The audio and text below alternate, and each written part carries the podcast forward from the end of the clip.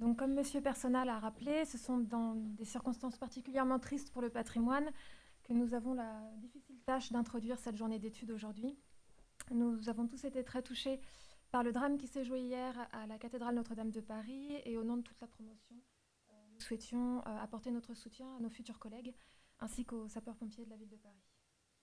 Néanmoins, au nom de l'association Expat, nous sommes très heureux de vous voir aujourd'hui présents avec nous à l'occasion de ce qui est notre toute, première journée d'études, euh, la toute première journée d'études des élèves conservateurs de l'Institut national du patrimoine et plus précisément de la promotion Sarah Bernard. Cette journée est le fruit d'un travail collectif de longue haleine qui nous a permis à tout un chacun de s'impliquer à la fois sur le plan logistique et sur le plan scientifique.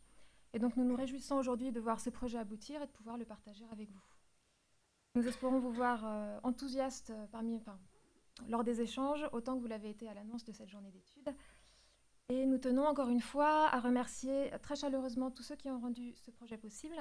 Tout d'abord, le Musée de la Chasse et de la Nature, son président, M. Claude Dantenez, ainsi que Mme Karen Chastagnol, conservatrice adjointe.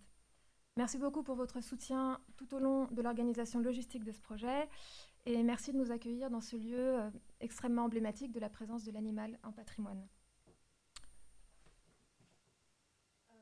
Nous remercions également la Direction générale des patrimoines et plus particulièrement M. Pascal Liévaux, chef du département du pilotage de la recherche et de la politique scientifique, ainsi que l'entreprise Greenwiz pour leur soutien financier.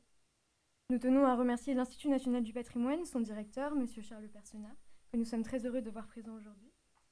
Et nous avons également une pensée particulière pour son ancien directeur, Philippe Barba, aujourd'hui directeur général des patrimoines, qui a suivi la jeunesse du projet.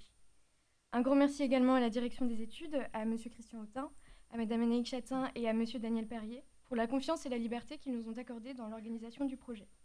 Nous remercions enfin l'ensemble des intervenants qui ont accepté de venir partager leurs travaux, leurs expériences et leurs regards avec nous. Je cède maintenant la parole à Anne-Sylvie Sternriffet et à Alexandre Girard Muscagori, qui vont vous présenter plus précisément le contenu scientifique de cette journée d'études, plus vif que mort, l'animal en patrimoine.